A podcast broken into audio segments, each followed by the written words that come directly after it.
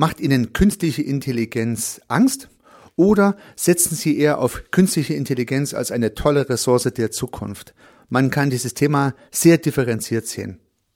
Und nun habe ich den einen oder anderen Text von Luhmann und anderen Systemikern gelesen und bei mir hat sich ein Bild zum Thema Intelligenz entwickelt, welches auch sehr viel mit künstlicher Intelligenz zu tun hat. Und diesen Gedanken fand ich sehr spannend und diesen Gedanken möchte ich heute mit Ihnen teilen. Es geht um künstliche Intelligenz und den Zusammenhang mit systemisch Denken und Handeln und es geht in, um den Roman Mirror von Karl Olsberg. Herzlich willkommen zum Podcast Systemisch Denken und Handeln.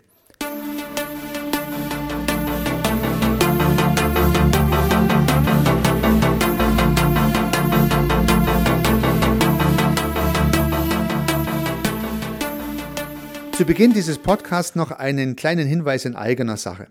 Ich habe einen neuen Podcast aufgenommen und der heißt Unternehmergedanken.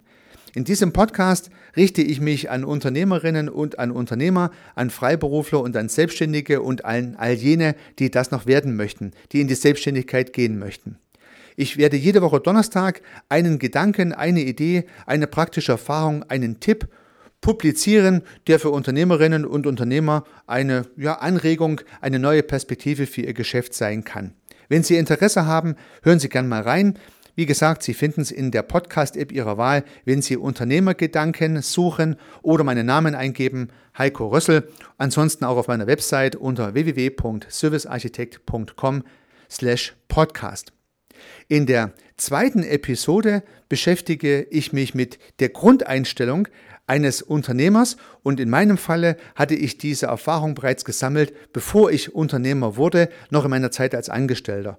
Und die wichtigste Sache, die ich gelernt habe, das Wichtigste, was ein Unternehmer mitbringen muss, das habe ich in dieser Episode für Sie aufbereitet. Vielleicht interessiert Sie es, dann hören Sie einfach mal rein. Ja, aber nun weiter im Thema mit diesem Podcast. Gerade habe ich den Roman Mirror von Karl Olsberg zu Ende gelesen und keine Angst, ich möchte den Inhalt nicht spoilern oder verraten, aber es geht in diesem Roman um ja, ein technisches Gerät, man könnte sagen ein Smartphone der nächsten Generation, gekoppelt mit einem Armband, wo man äh, die Herzfrequenz und die Körpertätigkeit messen kann. Das kennen wir ja schon, gepaart noch mit einer Brille oder mit einem, mit einem Adapter, der einen 360-Grad-Blick erfasst. Das heißt, alles das, was der Protagonist sieht, sieht diese Kamera auch. Und es geht um ein neuronales Netzwerk, also ein Netzwerk, was all diese Rechner, diese einzelnen Smartphones, kann man sagen, miteinander verbindet. Das sogenannte Mirror-Net. Und das ist das Kernthema dieses Wissenschaftsromans. Und das führt dann im Roman zu der ein oder anderen Episode, die ich nicht weiter ausführen möchte. Aber es geht um künstliche Intelligenz und was vielleicht damit passieren kann oder halt auch nicht. Und nun ist das Thema künstliche Intelligenz ja eine sehr heftig umstrittene Geschichte. Die einen Protagonisten sagen, das ist die Lösung vieler Probleme unserer Erde, die anderen sagen, das ist im Prinzip der Untergang, irgendwann werden Maschinen uns beherrschen.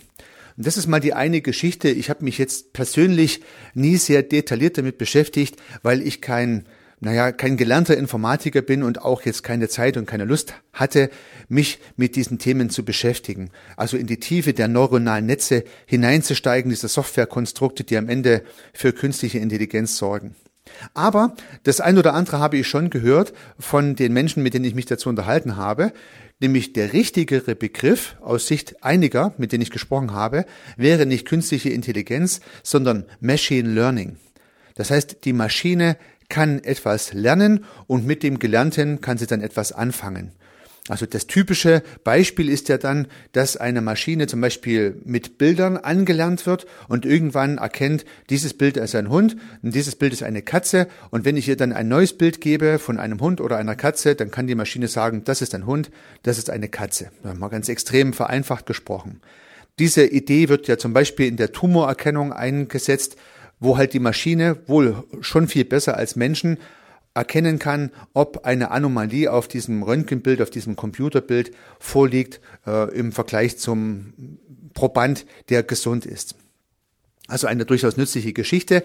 Und dieses Machine Learning nutzt man dann auch fürs autonome Fahren, für Big Data Analysen, fürs Kaufverhalten, für die Werbung und, und, und. Das heißt, es gibt dann viele Einsatzfälle für diese Geschichte, immer aber extrem schmalbandig. Das heißt, die Maschine bekommt ganz viele Informationen, Beispielbilder, Big Data, viele Daten um dann aus diesen äh, Bildern ein Muster abzuleiten, das es ihr dann ermöglicht, nachdem sie gelernt hat, ein neues Bild einzusortieren und zu sagen, entspricht das dem oder entspricht es dem nicht. Und nun kann man sich ja in etwa vorstellen, dass man ja jeden Sachverhalt einzeln anlernen müsste. Das ist dann eine unheimlich schwierige Aufgabenstellung, aber so stellt sich es heute dar und dass dann noch keine Querbezüge hergestellt werden können. Also das heißt, wenn die Maschine dann unterscheiden kann, ob das ein Hund oder eine Katze ist, dann kann sie halt nicht unterscheiden, ob das Kaffee oder Tee ist äh, oder ja, keine Ahnung, äh, ob das schön ist oder unschön ist, schon zweimal nicht. Also emotional geht's gar nicht, aber es geht halt auch äh, nur für die eine gelernte Sache, für die andere nicht. Und nun könnte ich natürlich eine Maschine mit vielen Sachen anlernen und dann könnte die so eine Art Intelligenz bekommen wenn man das als Intelligenz bezeichnen kann. Wie gesagt, die Protagonisten sagen dann lieber Machine Learning. Aber ich möchte mich nicht in diesen Sachverhalt zu tief hineinbegeben, weil vielleicht ist der ein oder andere Informatiker bei meinen Zuhörern und sagt dann, was redet der für einen Stuss? Und äh, deswegen möchte ich mich da nicht auf äh, dünnes Eis begeben begebe ich mich mal auf die systemische Landschaft und nochmal die Fragestellung, die Luhmann sehr ausführlich beleuchtet hat und auch Maturana, wie im Prinzip Strukturen entstehen, beispielsweise Denkstrukturen. Und gehen wir mal ins äh, ins psychische System hinein, also in unser Denken und in unser Bewusstsein diese Strukturen in unserem Gehirn, das heißt die Verknüpfung der entsprechenden Synapsen, der Gehirnzellen miteinander und so weiter und so fort, äh, die äh, kommen ja zustande durch Informationsflüsse, die im Gehirn sozusagen hervorgerufen werden und die dann zu entsprechenden Verbindungen führen. Das heißt, je mehr der Mensch lernt, umso mehr bilden sich solche Verbindungen und diese Strukturen. Und im systemischen Sinne ist ja der Gedanke, wenn man so möchte, der Operant, ja, also das heißt, das, was ich denke, ist der Operant, die der autopoetische Operant in meinem System, in dem Gehirn. Und es entstehen durch den Gedanken Strukturen. Und das sind dann beispielsweise die Verbindungen der Gehirnzellen, die Synapsen, die sich dadurch etablieren. Dadurch, dass diese Strukturen sich etabliert haben, kann ich nachher wieder noch besser denken, was wiederum zu noch besseren Strukturen führt. Und so hat sich jedenfalls nach dieser Überzeugung äh, dieses Bewusstseinssystem entwickelt. Das heißt, dadurch haben sich Gehirne entwickelt, die dann irgendwann auch in der Lage sind, ein eigenes Bewusstsein zu haben und selbst denken zu können. Also das, was man dann als echte Intelligenz, als emotionale Intelligenz bezeichnen kann. Das, was wir Menschen beherrschen. Also wir können aus dieser äh, Geschichte heraus, die sich evolutionär entwickelt hat, heute auf ein großes Repertoire an Gedanken, Gefühlen, Überlegungen, bewussten und unbewussten Aspekten und so weiter zurückgreifen. Und Jetzt sagen natürlich die Informatiker, ja gut, man braucht nur genug Rechenkapazität, dann können das Maschinen ja auch. Aber da gibt es jetzt einen ganz gewaltigen Unterschied zwischen einer Maschine und einem autopoetischen System. Und dieser Unterschied, der hat mir sehr zu denken gegeben und mich in ein Stück weit auch entspannt werden lassen. Und genau diesen Sachverhalt wollte ich mit Ihnen heute diskutieren. Wenn wir uns nochmal in die Grundtheorie des systemischen Denken und Handelns hineinbegeben, also in die ein oder andere Episode meiner Luhmann-Reihe, die ich in den letzten Podcasts bearbeitet habe, dann war unter anderem eine Feststellung, dass sich autopoetische Systeme von innen heraus entwickeln. Das heißt, der Operant, beispielsweise das Denken oder in sozialen Systemen die Kommunikation, führt dazu, dass Strukturen entstehen, die wiederum eine Abgrenzung des Systems darstellen. Maturana hat diese Strukturen ja dann auch strukturdeterminiert genannt. Systeme sind strukturdeterminiert, das heißt, die eigenen Gedanken sind auch nur im eigenen Gehirn drin und können auch nur da drin entstehen und soziale Systeme, die Strukturen sozialer Systeme entstehen durch Kommunikation, die wiederum die, äh, äh, die Strukturen bedingen. Also es gibt einen zirkulären Kreislauf zwischen dem Operanten und der Struktur, die entsteht. Kommunikation sorgt für Kommunikationsstrukturen, Kommunikationsstrukturen ermöglichen Kommunikation. Oder Denken führt zu Denkstrukturen, Denkstrukturen wiederum sind die Basis für Denken. Ja, also eine zirkuläre Schleife. Und da ja von außen und das ist die Kernidee und die hat Luhmann ganz klar herausgearbeitet. Ich kann von außen nichts in ein so ein autopoetisches System hineingeben, sondern das autopoetische System entwickelt seine Intelligenz, seine Strukturen, wenn man so möchte, von allein im Inneren. Das heißt, ich kann es nur von außen beeinflussen, intervenieren, irritieren, vielleicht eine gute reflektierende Sache anbieten aber ob das autopoetische System diesen Sachverhalt aufnimmt, ist die erste Entscheidung. Und ob sie diese Informationen dann verarbeitet, die zweite Entscheidung. Und die trifft jedes autopoetische System für sich. Das haben wir bereits schon mehrfach beleuchtet. Das heißt also, was Sie denken wollen, das entscheiden im Prinzip Sie, je nachdem, was Sie aufnehmen und was Sie auch wahrnehmen. Und über was Sie sprechen in Ihrem sozialen System, das entscheidet das soziale System. Man kann nicht über alles sprechen, sondern nur über die Dinge, die das soziale System als relevant auswählt. Und so entstehen sozusagen die, die Sinnsysteme, so wie sie nun mal nennt, von innen heraus. Von außen können sie, mani, können sie maximal beeinflusst und irritiert werden, aber nicht gesteuert werden. Denn wenn sie gesteuert würden, dann wären sie keine autopoetischen Systeme mehr. Das widerspricht sich, weil die Steuerung dann Teil des Systems ist, also es würde sich ausschließen. Wenn nun die Systemtheorie valide ist, und das wäre meine Überzeugung mal bis hierher, äh, dann hätte ich da für mich so eine Vermutung. Nämlich, dass künstliche Intelligenz gar nicht entstehen kann. Also Intelligenz kann schon entstehen durch autopoetische Operationen, aber halt nicht künstlich. Weil künstlich hieße ja, dass von außen was hineingegeben wird, was der Grundidee widerspricht. Was heißt das jetzt für die künstliche Intelligenz? Ich könnte jetzt einen extrem leistungsfähigen Rechner aufbauen, der an der Lage wäre, unheimlich viel zu rechnen, dürfte ihm aber keinen Programmcode geben, gar keinen, und müsste warten, bis dieser Rechner autopoetisch beginnt, selber seine Programme zu entwickeln. Ja, theoretisch könnte ja sowas passieren, praktisch kann man sich kaum vorstellen. Genauso wie sozusagen aus der Ursuppe Leben entstanden ist und genauso wie aus, sag mal, Zellverbindungen irgendwann mal ein Bewusstseinssystem entstanden ist, wie unser Gehirn, äh, genauso müsste im Prinzip dann auch aus einem Computersystem von innen heraus, aus dem Computersystem selbst heraus, müsste die Intelligenz entstehen. Sobald der Programmierer einen Code hineingibt, was programmiert, und das ist ja immer der Fall, solange das der Fall ist, kann dort keine richtige Intelligenz entstehen, jedenfalls nicht im systemischen Sinne. Das wäre jedenfalls meine Interpretation der Zusammenhänge. Und ehrlich gesagt glaube ich das inzwischen auch ein Stück weit. Das heißt, natürlich können Programme geschrieben werden, die sich dann selbst optimieren. Aber sie basieren halt immer auf dem ursprünglichen Programm, was ich dem System gegeben habe. Es ist damit kein wirklich autopoetisches System, sondern ein System, was ich angestoßen habe und was sich dann irgendwie weiterentwickelt. Höchstwahrscheinlich und jetzt schon fast philosophisch gedacht, kann daraus keine künstliche Intelligenz entstehen, keine Intelligenz entstehen, sondern nur ein gutes Machine Learning Programm keine Emotionalität, keine Liebe, keine Kreuz- und Querbezüge von Zusammenhängen und Empfindungen und all das, was wir Menschen halt können und was dazu führt, dass wir jahrelang äh, überlebt haben im Dschungel der Natur und uns ein Stück weit natürlich auch durchgesetzt haben in, in den, im Dschungel der Natur und uns immer wieder anpassen konnten. Ja, nun ist es natürlich eine steile Hypothese von mir, weil ich bin mir nicht sicher, ich habe es jetzt nicht im Detail recherchiert, das wäre jetzt auch sicherlich zu viel für diesen einen Podcast zu untersuchen, äh, was da die Wissenschaft der künstlichen Intelligenz dazu sagt.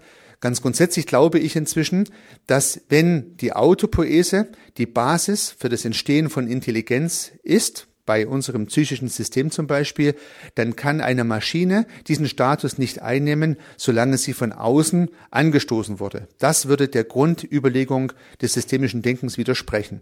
Unter diesen Gesichtspunkten bräuchten wir uns eigentlich vor wirklich intelligenten Maschinen nicht zu fürchten, und die Maschinen, die wir heute programmieren mit unseren eigenen Programmen, äh, die werden sozusagen nicht intelligent sein, aber sie können natürlich schon äh, sehr viele Dinge tun, vielleicht Dinge, die wir gern möchten, vielleicht sogar mal Dinge, die wir nicht möchten. Das möchte ich nicht ausschließen. Und wenn Sie das Mirror-Buch äh, lesen, werden Sie vielleicht feststellen, dass da tatsächlich auch was passieren kann, was wir halt nicht möchten. Aber äh, es ist keine Intelligenz.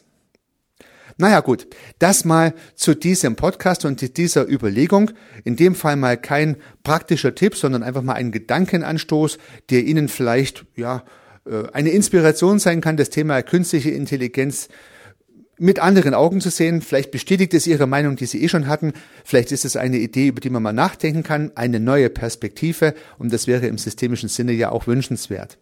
Besonders wichtig ist mir bei dieser Episode, dass es natürlich keine wissenschaftliche Episode ist, dass sie jetzt auch nicht äh, irgendwo auf Luhmanns oder Maturanas oder so Aussagen eins zu eins abgeleitet ist, sondern es ist eine Überlegung, die mir selber gekommen ist. Demzufolge hat sie auch keine wissenschaftliche Evidenz und es ist einfach nur ein Diskussionsbeitrag. So möchte ich diese Episode gern verstanden wissen. Also nicht als irgendein Status, den man so übernehmen muss, sondern einfach nur ein Gedankenvorschlag, den man mal denken kann, wenn man möchte. In dem Sinne wünsche ich Ihnen viel Erfolg beim Denken Ihrer Gedanken. Unternehmen Sie was, Ihr Heiko Rosse.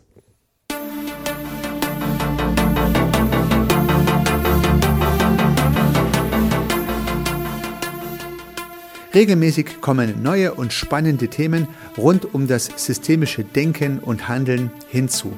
Wenn Sie keine Episode verpassen möchten, dann können Sie den Podcast gern abonnieren. Ich würde mich sehr freuen. Nutzen Sie dafür den Abonnieren-Button in der Podcast-App Ihrer Wahl. Natürlich würde ich mich auch über eine Bewertung oder eine Rezension freuen. Alternativ und ergänzend zu dem, was Sie hier gehört haben, möchte ich Ihnen meinen Podcast Service Architekt empfehlen. In diesem Podcast geht es um die Anwendung systemischer Gedanken und Methoden für die Beratung von Dienstleistungen und Service-Providern. Vielleicht kann Ihnen auch dieser Podcast weiterhelfen. Sie finden ihn in den einschlägigen Plattformen, aber auch auf meiner Website unter www.servicearchitekt.com/podcast. Vielen Dank für Ihr Zuhören. Ich freue mich aufs nächste Mal. Ihr Heiko Rössel.